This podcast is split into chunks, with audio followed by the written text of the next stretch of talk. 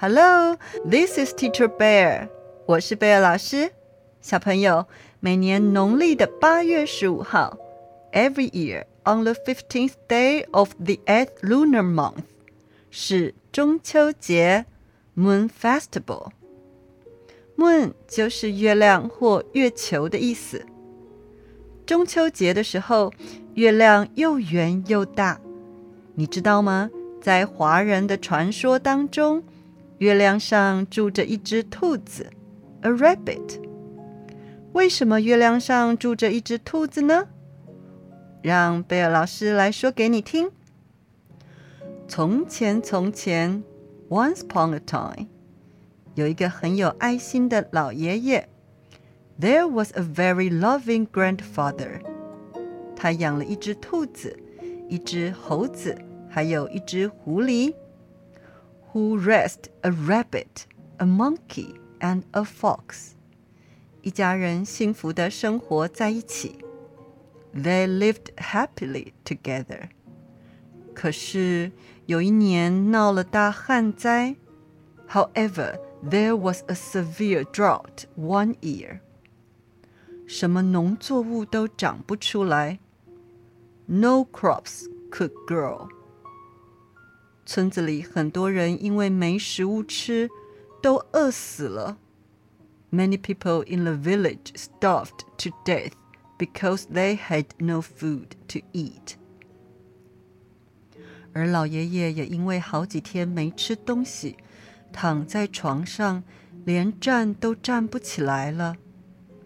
And the old grandfather was lying in bed because he hadn't eaten for several days and he couldn't even stand up. 兔子红着眼睛说：“怎么办呢？What should we do？如果爷爷再不吃东西，就要饿死了。If Grandpa doesn't eat anymore, he will starve to death。”猴子搔搔脑袋说：“对，我们一定要想办法救他。Yes, we must find a way to save him。” 狐狸说：“这样吧，我们分头去找食物。How about let's split up to find food？” 猴子动作快，翻过了好几座山。The monkey moved quickly and climbed over several mountains. 在很远的地方找到了几颗已经干了的果子。 she found a few dried fruits far away. 于是她抱着果子飞奔回家。So she ran home with the fruits. 狐狸跑去河边想抓鱼。The fox ran to the river to catch fish. 可是没想到河都干了，一条鱼也没有。But unexpectedly the river was dry and there was not a single fish. 他想，兔子跟猴子可能已经找到一些食物了。He thought that the rabbit and the monkey might have found some food. 于是他捡了一些干柴回去，打算先生火，然后煮饭。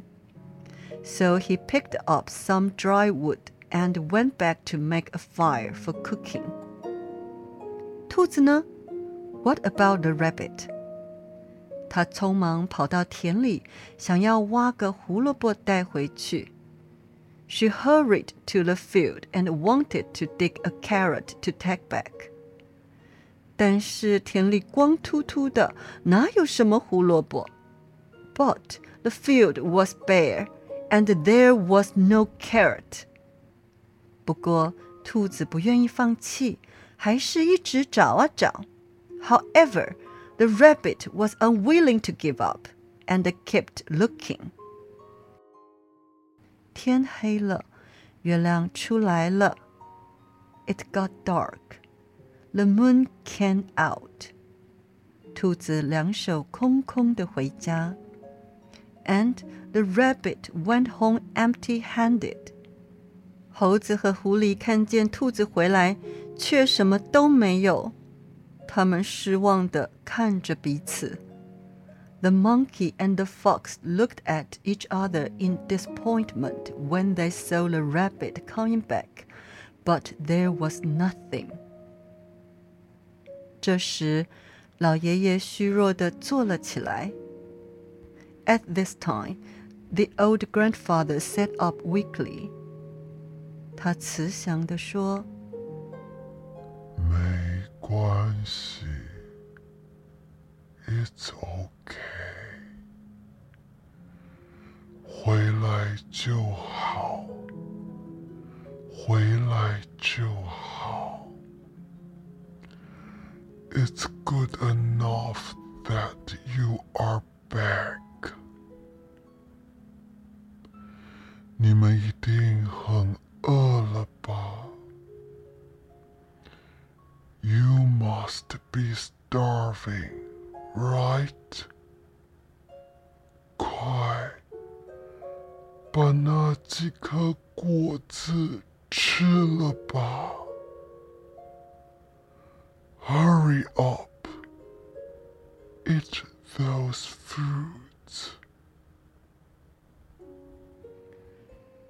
大家听老爷爷这么说，都难过的掉下眼泪来。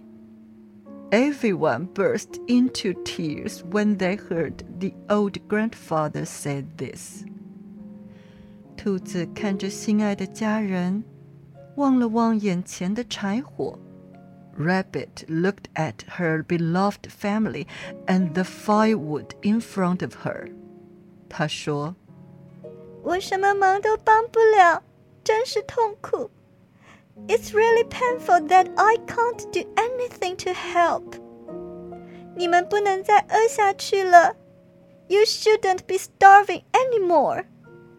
请把我吃了吧。Please eat me. 兔子话才说完，就跳进了火里。Oh, As soon as the rabbit finished her words, she jumped into the fire. 老爷爷、猴子和狐狸大吃一惊。the grandpa, the monkey, and the fox were shocked. 就在这一刻，at this moment，天帝在天上看到了这个情形。The emperor of heaven saw this situation in the sky. 立刻伸下一只手，抓起了火中的兔子。 He immediately stretched out a hand grabbed the rabbit out from the fire. 天帝感动地说：“你居然愿意为了你爱的人牺牲。I can't believe that you are willing to sacrifice for the person you love. 这样的精神 应该让世界上的人都看到。” Everyone in this world should see this spirit. 于是，天帝把兔子放到了月亮当中。So the Emperor of Heaven put the rabbit in the moon，并且下了一场大雨，解除了旱灾。And it rained heavily, which relieved the drought. 原来啊，因为人类不爱护环境，所以天帝本来想利用旱灾来处罚人类，没想到却被兔子感动了。He was touched by the rabbit，因此停止了处罚。小朋友，如果有人做了一件事让你很感动， 用英文你可以怎么说呢？I'm very touched。意思是我很感动，请跟贝尔老师再说一次。I'm very touched。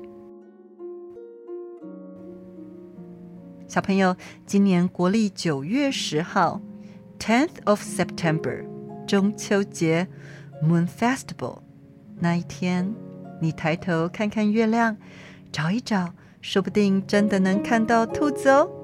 我们下次见喽！See you next time.